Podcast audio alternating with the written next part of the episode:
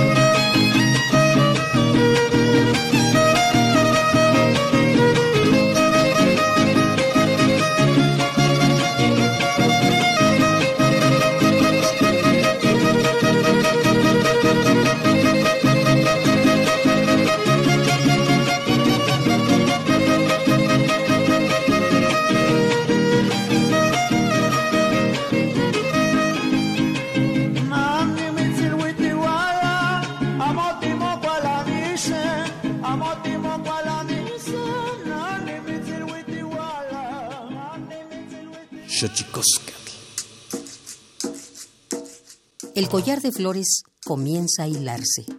Es momento de ir a lo profundo.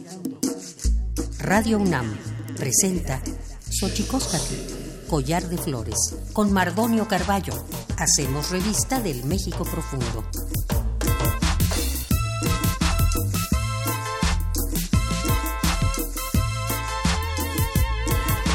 Queritztoquen tatamen wan naname ichpocame telpocame oquichpilme sihuapilme wan nochi tlen techcaquin pani huejcatepos lahtoli itocan xochicoscar pani hueyicali tocan radio UNAM. Hola, ¿qué tal? ¿Cómo están señoras, señores, niños, niñas, jóvenes y jóvenes?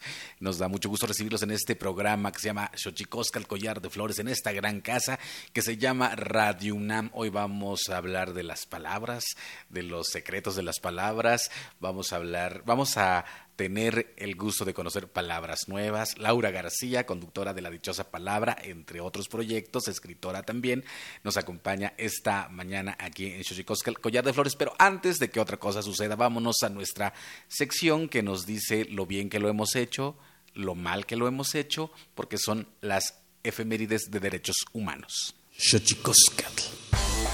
Tonalámatl o la ignota efeméride.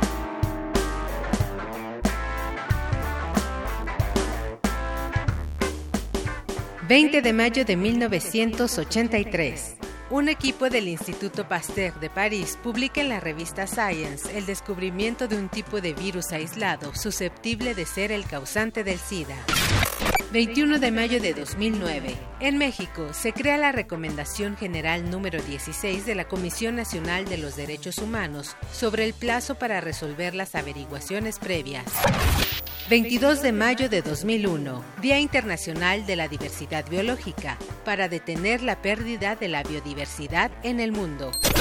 23 de mayo de 1929, se otorga la autonomía de cátedra a la Universidad Nacional de México, que cambia su denominación a Universidad Nacional Autónoma de México. 24 de mayo de 1989, el Consejo Económico y Social de la ONU aprueba los principios relativos a una eficaz prevención e investigación de las ejecuciones extralegales para que éstas sean tipificadas como delitos y sean sancionables.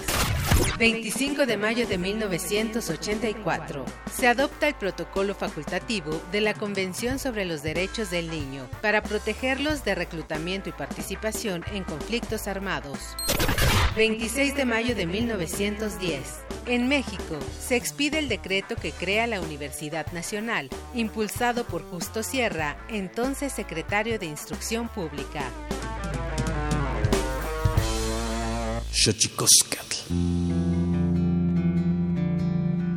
La Comisión Nacional de los Derechos Humanos presenta Sanili o la conversa. Quien tiene más saliva, traga más pinole.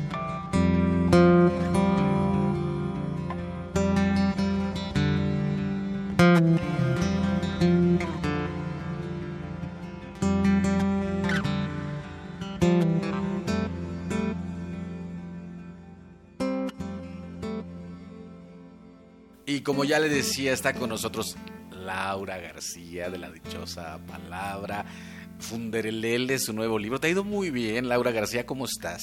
Hola, Mardonio. Pues muy contenta de verte. Parece que solo nos podemos ver ya trabajando, pero qué bonito que surgen proyectos y, y razones para seguir encontrándonos. Y las palabras se me hacen siempre un, un lugar de encuentro muy, muy padre. Así que muy feliz y muy agradecida de estar aquí. Eh, qué maravilla. Laura García conduce desde hace cuántos años, entre otro, un, un grupo de eh, escritores, intelectuales, La Dichosa Palabra en Canal 22. ¿Hace cuánto que llevas este proyecto? Vamos a empezar la temporada 17.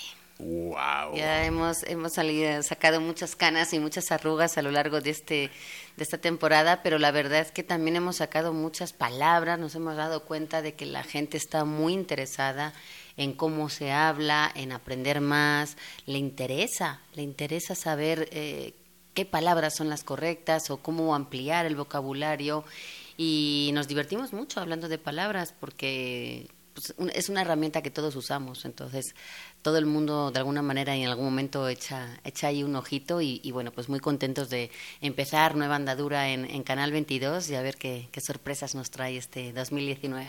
También tuviste un paso por la televisión universitaria, ¿no? En TV UNAM hemos estado ya, ya llevamos tres temporadas de Gramáticas de la Creación, donde un poco perseguimos o difundimos o exploramos lo- la creatividad en diferentes, eh, digamos, gremios. Se, se sabe mucho de cuando uno escribe dónde está la creatividad, cuando uno hace teatro, pero dónde está la creatividad en un doctor, en un músico, en un arquitecto, en un sismólogo en un deportista y un poco saber eh, la evolución de una persona que ha encontrado una gratificación, un éxito dentro de, su carrera y, como es para universitarios, pues un poco que, que motiven eh, y el, el sí se puede pues llevarlo a, a- a todos los niveles, ¿no? Es decir, basta que tú tengas una vocación, un gusto, un interés, síguelo con toda la pasión del mundo y establece tu propio proceso creativo para, para llegar donde tú quieras. Entonces ha sido, ha sido muy bonito camino. ¿eh? Yo he aprendido muchísimo escuchando a, a grandes entrevistadores. Este año tenemos a Héctor Bonilla, a Graciela Iturbide, eh, tenemos a Joselo, tenemos a Víctor Cruz Atienza, que es de los mejores científicos que tenemos en la UNAM de sismología. Y, y bueno, hacemos un recorrido por, por diferentes puntos a ver a ver cuál nos despierta y nos inspira a cada uno de nosotros. Y tu libro, Funderelele, que le ha ido muy bien, lo he visto en todos lados. Eh, eh, ¿Qué significa esta palabra para empezar, Laura García? Esta palabra es una de las 71 que vienen en el interior de este libro. Son palabras curiosas, desconocidas por la mayoría de la gente, y yo lo que hago es un poco, no sé si rescatarlas, porque me hace muy vanidoso, pero quizá un poco sí darles un segundo aire para decirle a la gente, oigan, estas palabras están aquí, a mí me encantaron cuando las conocí, me gustaría que les echaran un ojo a ver si a ustedes también se les antoja usarlas. Y funderelele es el nombre de la cuchara con la que se hace la forma de bola a los helados. Es un instrumento, un utensilio de cocina que muchos de nosotros hemos visto, utilizamos, tenemos en casa y además que nos lleva a un momento de placer. Yo no he visto a nadie que tome un helado nada más porque tenga hambre. Creo que siempre busca el helado, si no porque está feliz, porque busca la felicidad. Entonces, eh, me gustaba mucho. eh, me parece que musicalmente tiene un, un Mm, sonido que te hace bailar, sí. ¿no?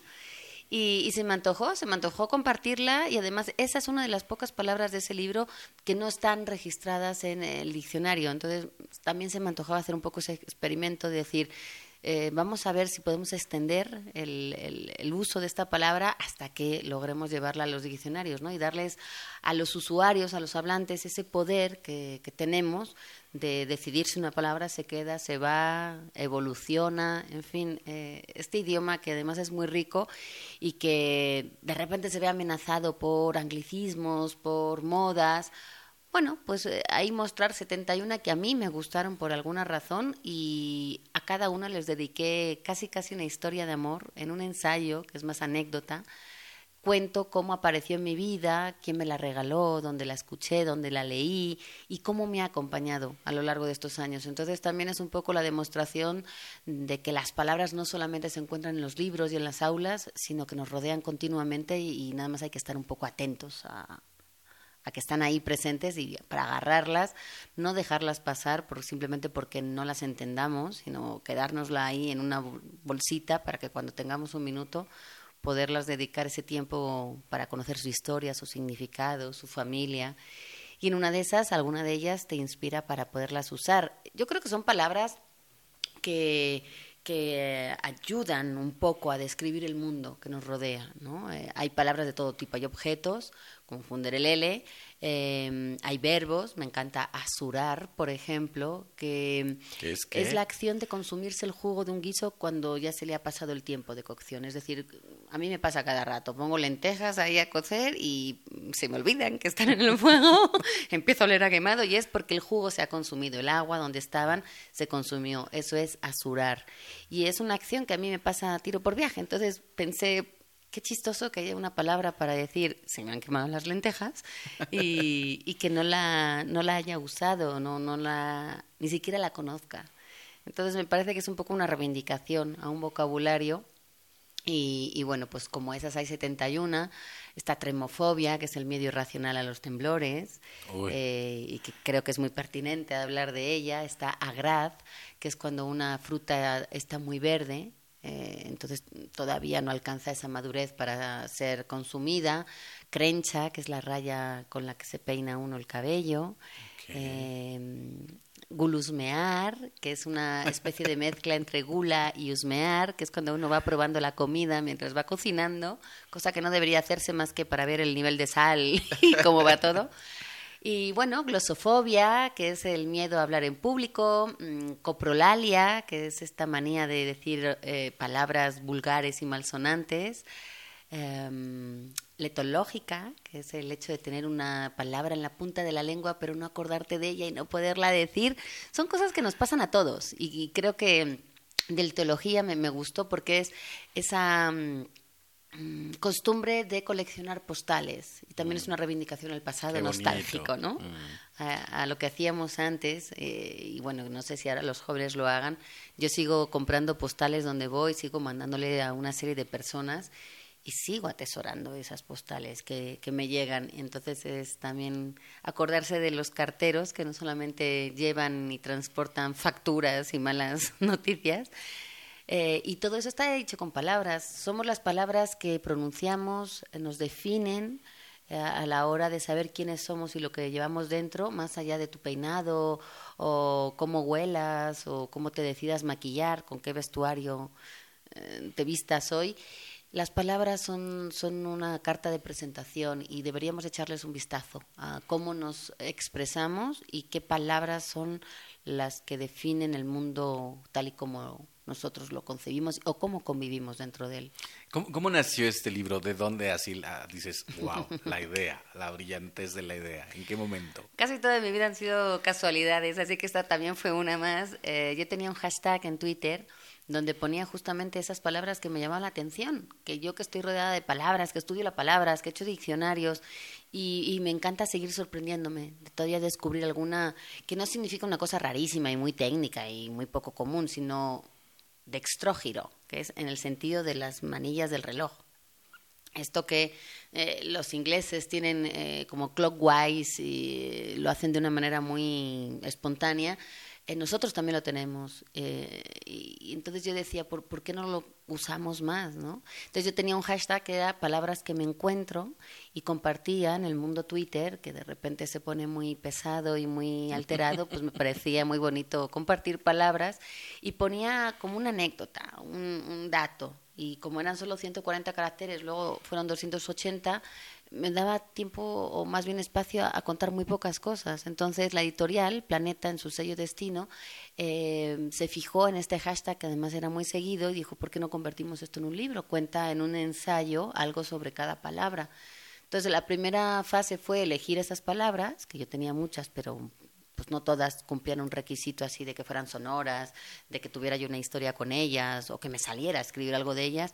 Y Funderelele justo fue la palabra con la que hicimos estos experimentos de qué contar, cómo, en qué tono, con qué extensión. El arte es de Manuel Peña, que acompaña también mucho a estas historias y que es un guiño bastante simpático a lo que pretende ser. Mi tono es muy irónico, siempre lo ha sido a la hora de escribir, entonces creo que también las ilustraciones tienen mantienen eh, y acompañan ese tono irónico. Eh, y, bueno, lo que fue fueron 71 finalmente, porque iban a ser 70, pero yo forcé a que fueran 71 por necedad, ¿verdad? Yo que he sido editora, pues le puse un poco en aprietos al editor. Y, y Funderelé le quedó como título porque mm, después de varios eh, de varias propuestas pensamos que había que poner una de las palabras. Y, me gustó que fuera esa que fue la primera la que lideró toda esa fila de, de palabras. Y me gustó bueno la verdad es que debo admitir que temí un poco al principio que la gente no supiera eh, nombrar el libro porque no se acordara de la palabra porque no lo supiera pronunciar eh, incluso yo que me, dediqué a espiar en algunas librerías qué pasaba con el libro, me di cuenta que la gente se, se trababa, se atoraba con la palabra y al principio los libreros no sabían a qué se referían y ya después de ver a tres personas con la misma situación, todos terminaban riéndose y sabiendo de qué libro se trataba. Entonces, me pareció también que era eso, un jugueteo con el idioma, que, que también el idioma debería ser un instrumento para jugar y para divertirse. Y para eso hay que conocerlo y dominarlo, porque si no nos quedamos incluso en los albures, los famosos este, Que se nos murió la reina del albur, por cierto. Una señora y además eh, nos hacía reír, nos hacía reír con palabras, porque ella lo que hacía era dominar las palabras y elegir exquisitamente cuál de todas las que tenía en la cabeza era la que más la más precisa y la más concisa para expresar exactamente todo lo que expresaba una palabra, que en su caso era un significado, pero era una rima, pero era un doble sentido, pero era un insulto, pero era un juego. Y es una inteligencia. Entonces mm, yo siempre lo que le digo a la gente es, no te quedes con las palabras que uno usa para comunicarse y que le sirven, ¿no? Simplemente en el día a día, ve más allá, porque en algún momento te van a hacer falta, en algún momento vas a poder usarlas y vas a ver algo que pasa cuando uno pronuncia una palabra que de repente el mm. otro no espera. Y, y, me parece muy lindo. Y sobre todo regalar palabras. Cuando yo te regalo una palabra porque te digo esto significa tal, te estoy haciendo un regalo que, que, lo que te ayuda es un poco a definir el mundo. De, lo devela, lo desvela. Le pinta colores, ¿no? A, a, una paleta que puede ser eh, en blanco y negro, puede ser en gris o puede ser muy colorido. Y eso es el vocabulario. Entonces, no, no nos quedemos con esa idea de nada más tener una serie de palabras y decir, bueno, pues a mí me entiende la gente, está estupendo.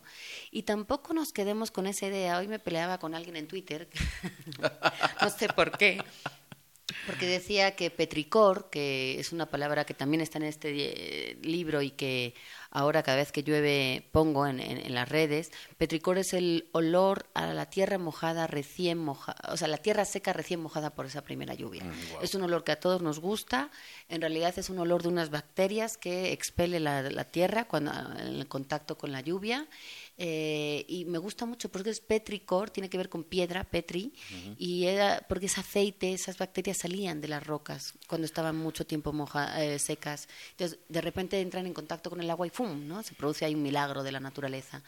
Y alguien en, en, redes hoy decía, sí, pero no está en el diccionario. Y lo que no está en el diccionario no existe. Mm, falsísimo. Eso es una idea Falso que de toda nos falsedad. han transmitido horrible, porque entonces, ¿qué pasa con todas esas palabras que usamos en nuestra familia, con nuestros amigos, en nuestras regiones, y que por diversas causas, que son muy variadas, no han llegado a un diccionario, pero hay una causa para que no lleguen, hay una causa para que un diccionario no pueda tener todas las palabras que existen en un idioma. Entonces, que eso no se convierta en un criterio de existencia. Eh, me parece que eso es una idea muy equivocada y que dejaría fuera eh, coloquialismos, regionalismos y, y una cantidad de palabras tan hermosas y tan útiles, tan usadas en el día a día que no, no, no nos quedemos con esa idea. Y además, bueno, ¿qué diccionario, no? Claro. El de la academia, uno de uso, uno de sinónimos, uno técnico. ¿A qué diccionario estamos acudiendo para, para comprobar nuestro vocabulario o la validez de nuestro vocabulario? Y, y hoy me intentaba pelear con esta persona, un poco in- infructuosamente, porque no sirvió de nada. Y me doy cuenta de que cada quien tiene una idea en la cabeza de lo que debe ser el vocabulario. Está bien, yo la respeto, pero me gustaría que la gente fuera más flexible a la hora de aceptar, ojo, no incorrecciones, no usar el, el vocabulario de cualquier manera y con faltas de ortografía, no, tampoco se trata de eso, pero tampoco llevarnos esa idea de que eh, la palabra que decía mi abuelita para decir esto y que en mi familia es una seña de identidad, yo soy Laura porque hablo como hablaban mis ancestros, y soy de un lugar de nacimiento por cómo hablo también, por cómo como, por no, por, por muchas qué como, cosas. por cómo nombro lo que como. Por mis rasgos, por supuesto, pero esos no son mérito mío. Eh, digamos que sí está en mí el decidir qué palabras yo puedo seguir heredando de lo que me dejaron mis antepasados. Y si yo me baso en si están en el diccionario o no, híjole, me voy a frustrar muchísimo y además voy a pensar que mi familia eh, hablaba mal. Y eso es una equivocación absoluta. Entonces, una reivindicación al vocabulario de cada quien, una reivindicación a las raíces lingüísticas de, de- de lo que uno es. No, nos, eh, no critiquemos los acentos, por ejemplo, las maneras de hablar, las maneras de referirnos a las cosas, cuando eso también son eh, lo que somos, está en nuestro ADN. Entonces, no, yo, no- fíjate que yo he hecho diccionarios muchos años y los defiendo y creo que, que tienen su razón de ser, pero también creo que tienen limitaciones y hay que, hay que considerarlas, hay que respetarlas y hay que completarlas. Sobre todo pensando en, eh, en tu otro proyecto, en la dichosa palabra, pensar que la palabra nos hace dichosos, ¿no? que tienen dicha las palabras, ¿no? Y que al final de cuentas, cuando uno descubre una palabra nueva, hay un, hay un dicho o, y una dicha nueva, ¿no? Hay un hallazgo, yo, yo lo llamo hallazgo porque creo que, que sí hay un descubrimiento y hay un ah, abrir los ojos ante la sorpresa y ante la fascinación que produce el decir, wow, esta palabra no solo no la conocía, sino que ahora ya puedo nombrar esto que pasaba o que yo intuía pero que no sabía cómo se llamaba. Y, y sí, la dichosa palabra es un, es un oasis dentro de, de, de la vida. Yo voy los sábados al estudio y para mí es una universidad constante porque sigo aprendiendo de mis compañeros, sigo anotando cosas que me dejan, casi casi me tomo como tarea de seguir leyendo, seguir investigando, seguir queriendo saber qué hay detrás de todo lo que se dice, ¿no? Y es un poco eso, es la invitación de nosotros tenemos una conversación entre amigos que podríamos tener con o sin cámaras, pero la idea es que tú te quedes picado a que quieras seguir leyendo, seguir investigando, seguir observando y seguir prestándole atención a un vocabulario que se encuentra en los libros y que se encuentra en la gente y que se encuentra En la escuchando ¿no? lo que hay alrededor. Es un poco también una reivindicación a, a ese sentido del oído que tenemos a veces atrofiado. No, hay que escuchar, hay que entender. Creo que también en el entender las palabras del otro está la tolerancia. Y hay que escuchar voces diferentes y acentos diferentes y maneras de pensar diferentes para un poco contrarrestar las nuestras, cuestionarnos las nuestras o llegar a una opinión que antes no teníamos. Y eso solo lo puedes hacer con la diferencia. La diferencia es un factor fundamental en la sociedad. Entonces, pensar en que todos tenemos que pensar igual, vestirnos igual, ser iguales, me parece que eso es perder una riqueza como sociedad que, que se reivindica mucho con la diferencia. Entonces, en lugar de apartarlos a los diferentes, lo que hay que hacer es agradecerles que sean parte de la comunidad y todos tenemos una diferencia que aportar. Y en las palabras está esa diferencia. Entonces. Sí, fíjate que el otro día en Barcelona justamente decía eh, que las lenguas sonaban a lo que sonaban porque estaban vivas. Es decir, y yo decía, es falso cuando dicen, ay, qué, qué, idioma tan sonoro, y qué idioma tan poético, qué idioma tan ancestral. Y yo decía, no, las lenguas eh, suenan a lo que suenan porque están vivas. Y hablando de lenguas, vamos a nuestra sección que nos habla justamente eh, de los secretos de las palabras Tlachtolcuepa. El Instituto Nacional de Lenguas Indígenas presenta Tlachtolcuepa o la palabra de la semana.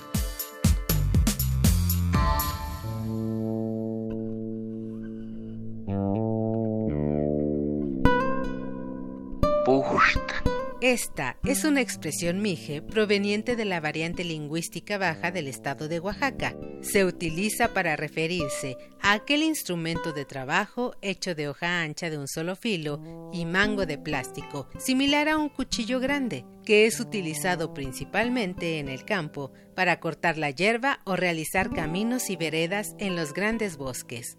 Hablamos del machete. El vocablo es un sustantivo que proviene de la familia lingüística mijezoque y pertenece a la agrupación lingüística mije. De acuerdo con el Catálogo de Lenguas Indígenas Nacionales, editado en 2008, la lengua mije se habla en el estado de Oaxaca, tiene seis variantes lingüísticas y cuenta con 133.632 hablantes mayores de tres años.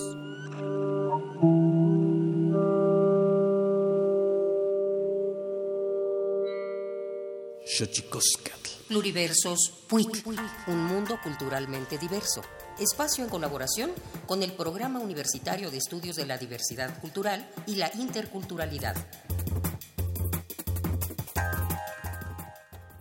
Tratamos de hacer una generación de información sobre mujeres indígenas. Somos una red de mujeres.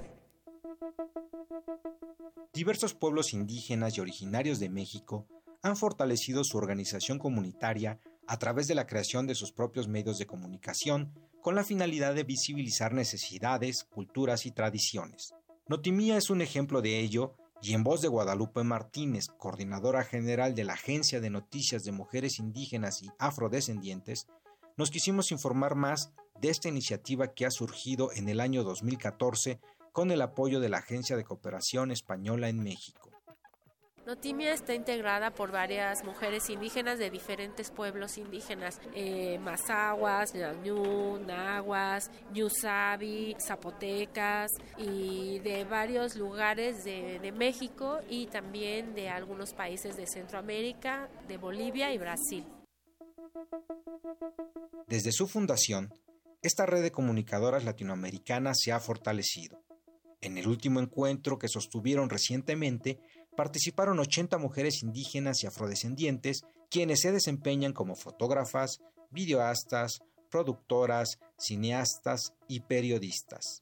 No existía ninguna agencia de mujeres indígenas, que es una serie de luchas que se ha dado también por otras mujeres y por otros hombres, porque es en el marco de una lucha de derechos y estamos iniciando como otra etapa de derecho a la información, a la libertad de expresión ¿Por qué? Porque en México hay una emergencia también que tiene que ver con radios comunitarias, con una ley eh, que no veía a pueblos indígenas. Por eso para nosotras es pertinente que exista y que nosotras empecemos a trabajar también de otra manera.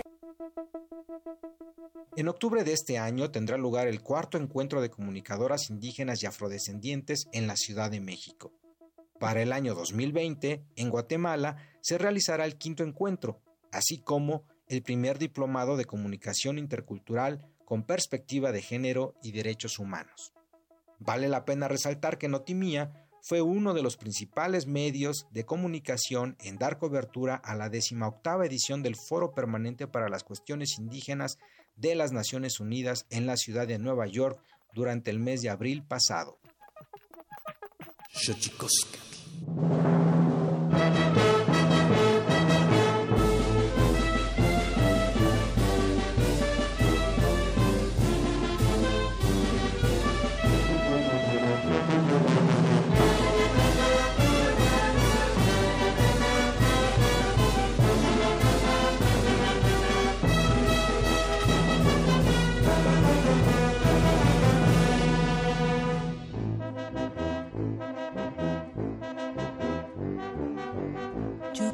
Ser del Buda, lo gordo y lo feliz. Yo quiero de la duda crecer y persistir. Yo quiero de otros labios comerme la verdad y ser fruta madura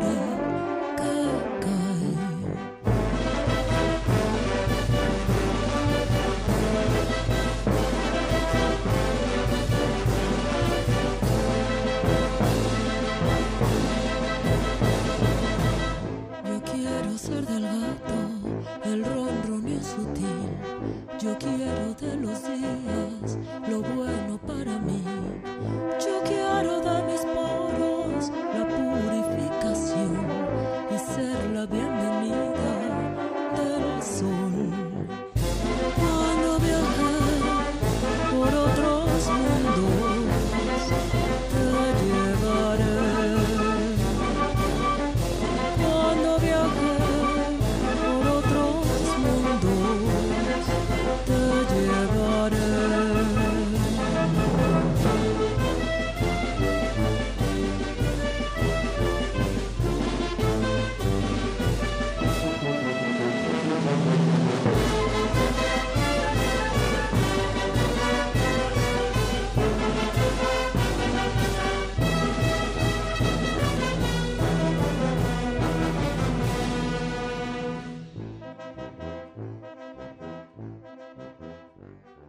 Xochicoscatl.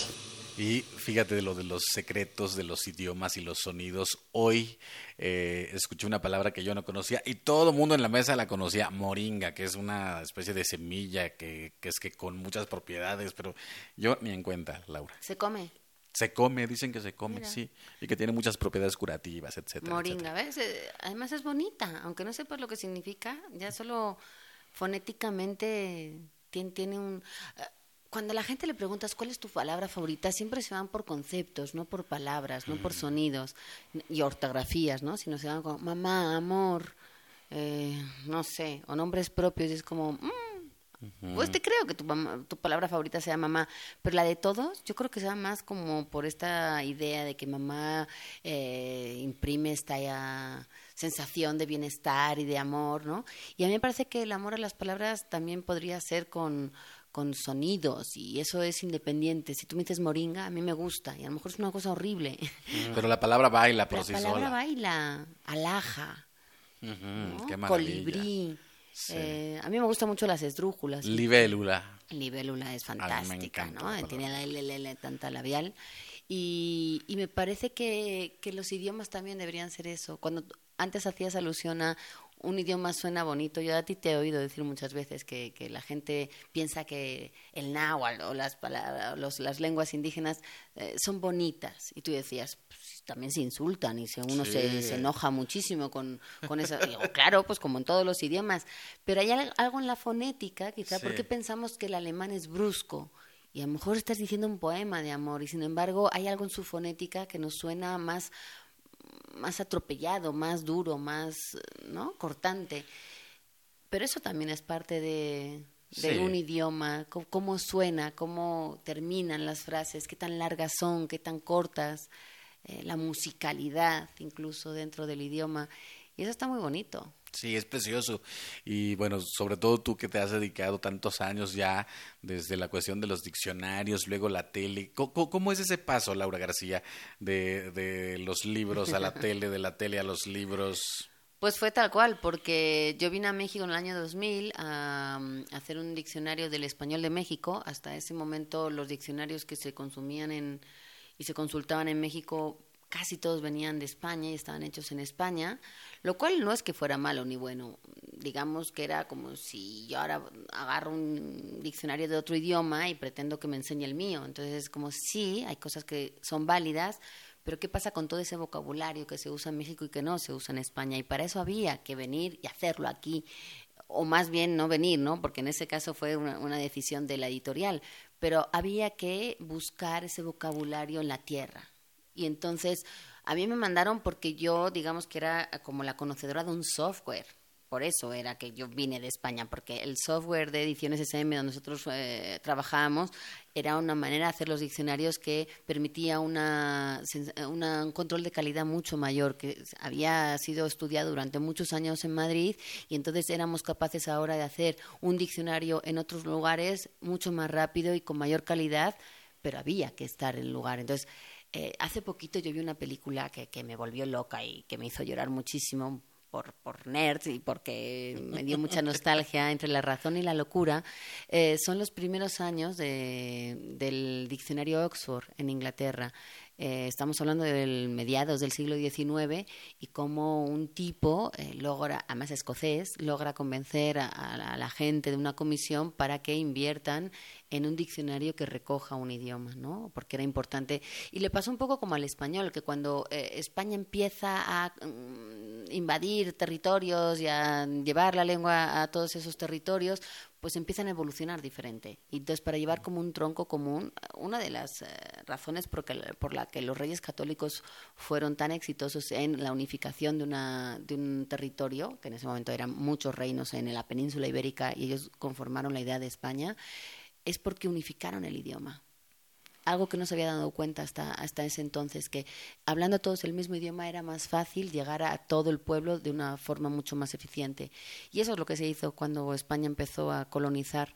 Y mm, de alguna manera eh, los ingleses se dieron cuenta de lo mismo cuando empezaron a expandirse por el mundo y cómo ellos registran el idioma es exactamente igual a cómo se hace ahora 200 años después, en lo básico. Por supuesto, ahora tenemos computadoras, tenemos una manera de llegar a las palabras mucho más rápida, pero cómo ellos pedían ayuda a la gente usuaria de los libros para que les mandaran palabras, era lo mismo que hicimos nosotros al llegar a México.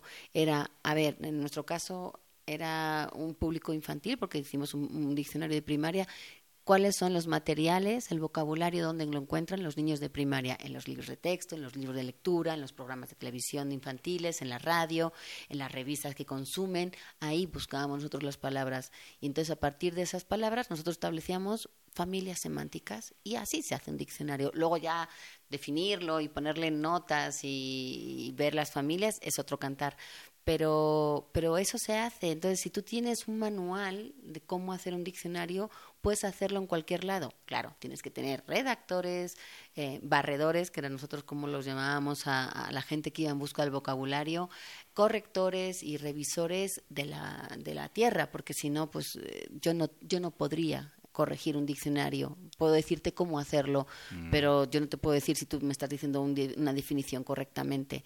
Y ahí empezó una aventura en el año 2000, muy padre. O sea que llegaste en el año 2000. En el año 2000. Y 19 años después ya, ya hasta eres mexicana, Laura García. Soy mejiñola y soy madrilanga. este, ya tengo mi pasaporte mexicano y mi doble nacionalidad y mi corazón partido en dos orillas. Eh, y soy y voy a España y soy mexicana para mis sobrinos y aquí sigo siendo la gachupina y en realidad no hablo como habla ninguno de los dos países, es decir, allí ya no hablo como española y aquí, pues como verán, tampoco hablo como mexicana, pero de alguna forma eh, es eso, es una nueva forma de comunicarse cuando tienes raíces de un lado, pero te has desarrollado en otro y, y has asimilado palabras y formas de definir conceptos de dos países con dos formas de, ver la vida. Y, y en el año 2002, Pablo Bullosa me llamó a la redacción, estaban buscando gente para aparecer en un nuevo programa de Canal 22 llamado Barra de Letras y alguien le había dicho que yo estaba haciendo diccionarios en México y pues querían hablar de palabras. Yo me fui con la idea de que iba a hablar de los diccionarios y que iba a ser una manera de promocionar los diccionarios de esa editorial. Además, el otro invitado era Fernando de Lara, que es eh, la autoridad máxima del Colegio de México en, el ámbito lexicográfico. Y a mí me seducía mucho conocer a una persona que yo había estudiado durante tantos años en España, verlo así en carne y hueso. Eh, y bueno, pues esa, esa primera vez que tengo por ahí todavía, no, ya no la tengo, pero no sé si todavía existe registrada, de cómo aparecí muy seria, muy niña. Yo tendría en ese momento 26 años. Qué locura. Estaba muerta de miedo, muy seria, muy solemne. Y me gusta ver cómo ha ido creciendo ese proyecto que empezó siendo una vez al mes, luego se convirtió en la dichosa palabra en 2003 yo seguía sintiéndome muy eh, intimidada por mis eh, compañeros, porque sentía que ellos sabían muchísimo. Y bueno, Pablo Ullosa, Eduardo Casar y, Germán Ortega. en ese momento estaba también Nicolás Alvarado, que nos dejó 10 años después. Claro, es que ha sido una trayectoria amplia. Y hemos tenido, fíjate, en, en 17 años solo hemos perdido a un componente, ¿no? Y, y fue por unas eh, razones familiares y personales muy específicas, eh, pero de alguna forma hemos sido una familia y nos hemos ido conociendo tanto que ya cada uno ha encontrado su lugar en ese programa, su manera de comunicar, su ámbito para poder reflejar y, expresar todo lo que tenía. Y cuando yo lo encontré y dejé de sentirme menos, eh, me empecé a divertir. Y creo que eso ha sido fundamental porque yo ahora ya no me da pena decir, no, no tengo ni idea de lo que estás hablando, o de tomar notas de algo que tú acabas de decir y, que a mí me interesa llevarme a casa para seguir investigando. Eh, y, yo sigo llegando a muchas lecturas gracias a mis compañeros, eh, queriendo saber más, y ya me divierto sigo sintiendo los nervios del principio y eso es bonito para la adrenalina es un programa en vivo y eso lo hace también mucho más tenso pero esa tensión curiosamente te impide equivocarte tanto. Es, es, es impresionante. Pues no sé, como que tienes esta idea de que si te equivocas es como una conversación normal simplemente dices, ay, no, perdón, lo que dije es una tontería, es esto otro, o decirle al lado, oye, no, me parece que te estás equivocando, es esto otro. Pues como la vida, ¿no? uno, no ensaya ni, ni, ni, tiene repeticiones. Y cuando repites, te quitas espontaneidad, te quitas frescura, y, además mucho de lo que nosotros hacemos es jugar con el lenguaje y hacer chistes. ¿Cómo vas a repetir los chistes? ¿Cómo vas a repetir una interrupción que le hiciste a tu compañero con algo que se te ocurrió en ese momento. Lo ensayado ya no queda tan natural ni tan gracioso como, como lo hacemos nosotros, ¿no? Cuando es una película y con actores y hay un guion, sí, pero nosotros que no tenemos un guion, lo hacemos todo según se nos va ocurriendo, pues, pues por ahí nace y 17 años después te puedo decir que seguimos con la misma ilusión, aprendiendo, agradecidísimos con Canal 22, con toda la gente que nos sigue. Y bueno, tan es así que ahí seguimos gracias a, todo nuestro público, ¿no? Porque no, no es fácil mantener un, un proyecto cultural mm, durante tantos años. sí libros, eh, ¿tienes planes, Laura García? ¿Tienes planes de escribir un nuevo libro? ¿Ya estás en ello? Estamos en la segunda parte de Funderelele, que algún día podré dedicarme a ella.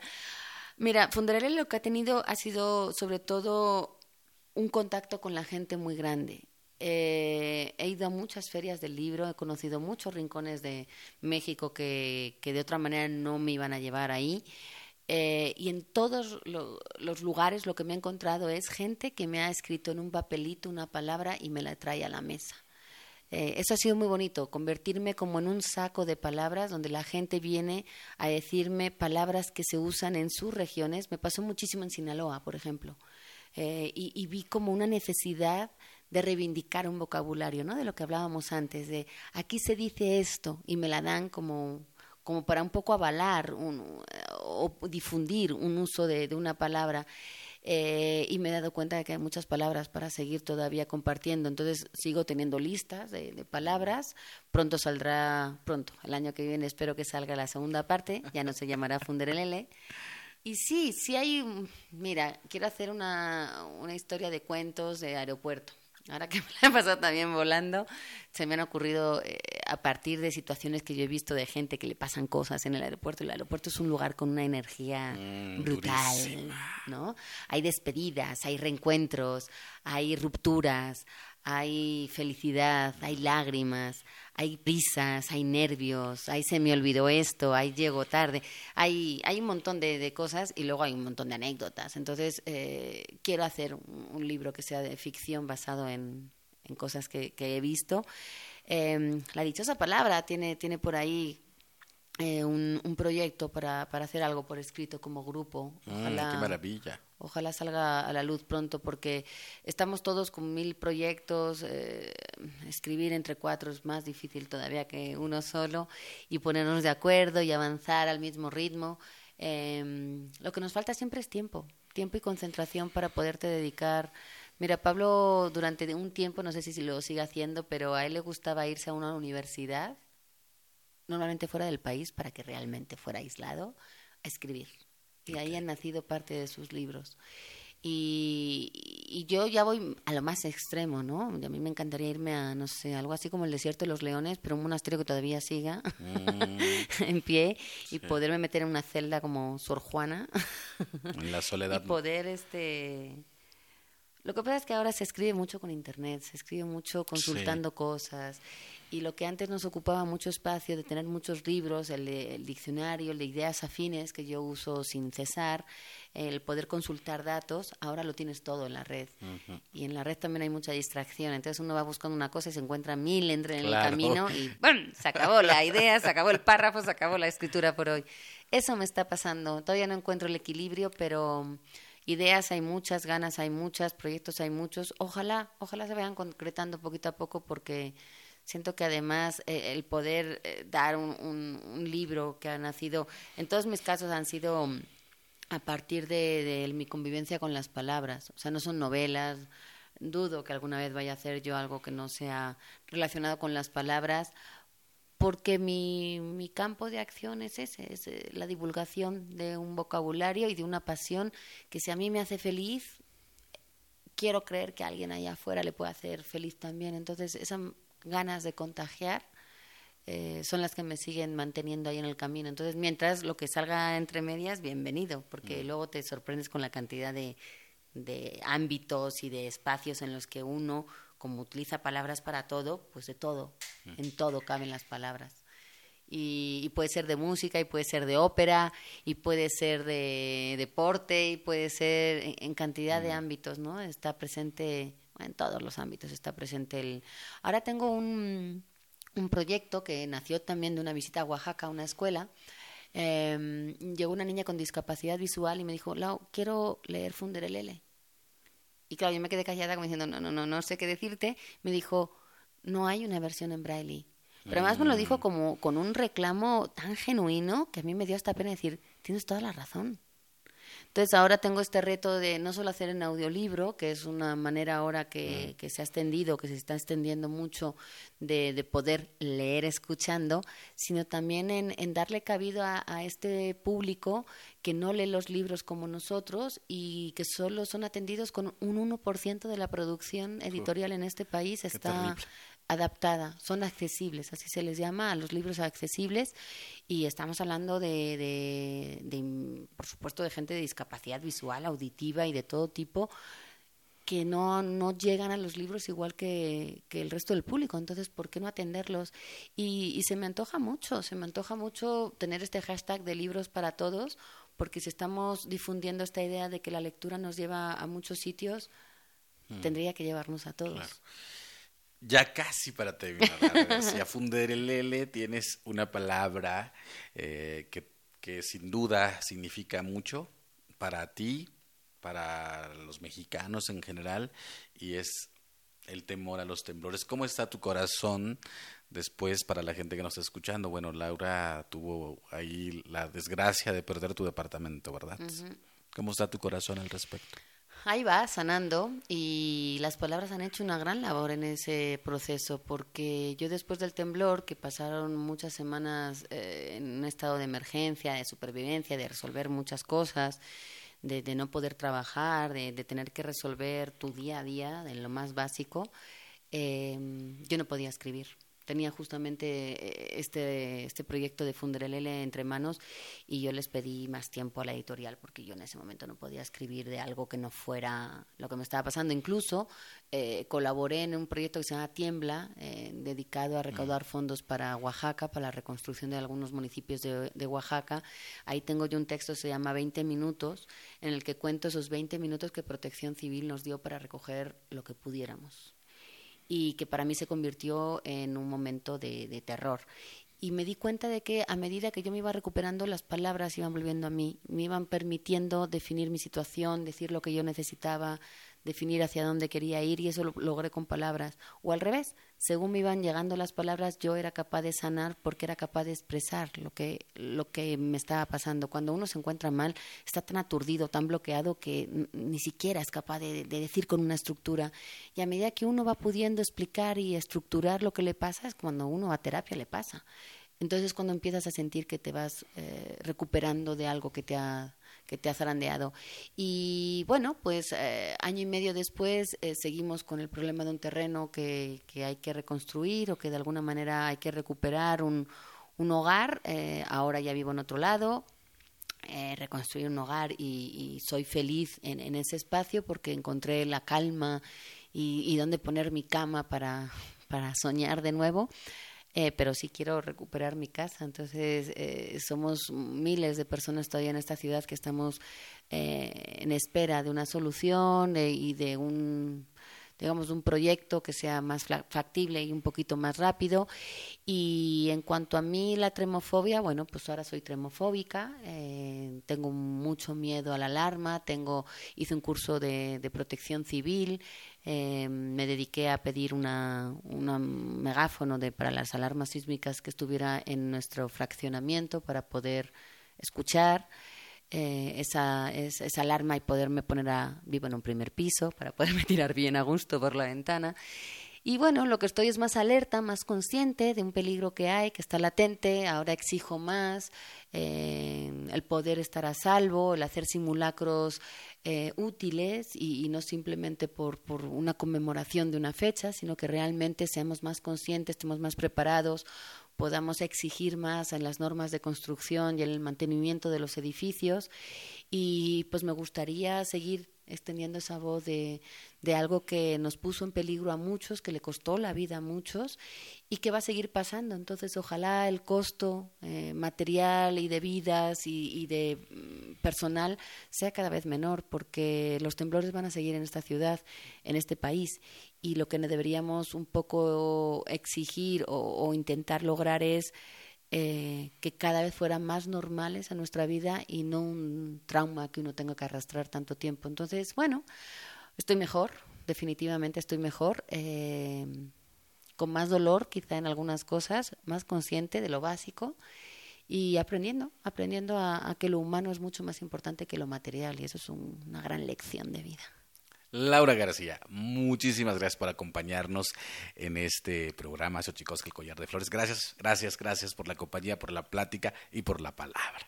Pues muchísimas gracias a todos ustedes. Este, sigan aquí escuchando Mardonio, es un placer escucharte y sí, larga vida a todas las palabras. Y vamos a nuestra sección dedicada a los libros, más libros al rostro, lo que es lo mismo, más amoch, menos face. Xochicoscatl. Más libros al rostro, o lo que es lo mismo, más Amoch, menos Face, espacio en colaboración con el Instituto Nacional de Antropología e Historia.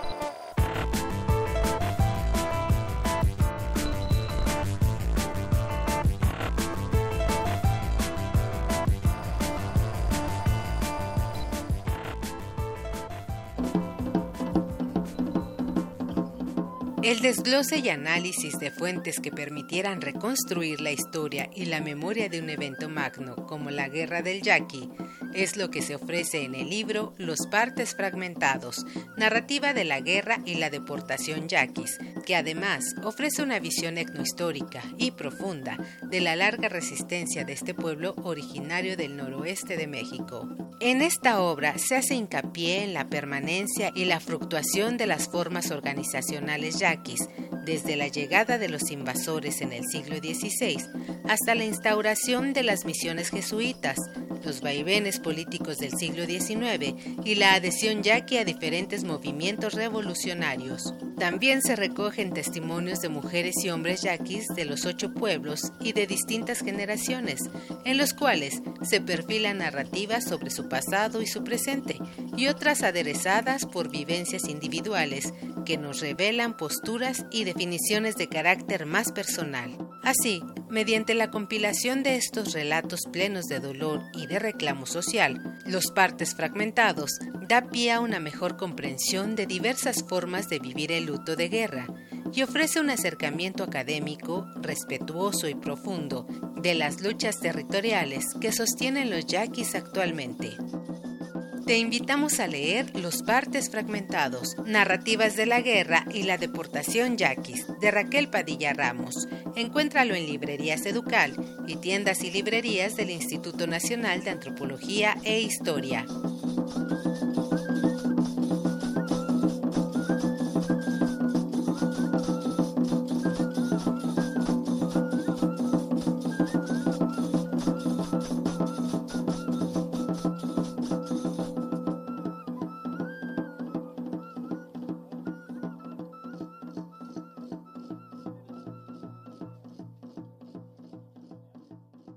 Xochicoscatl.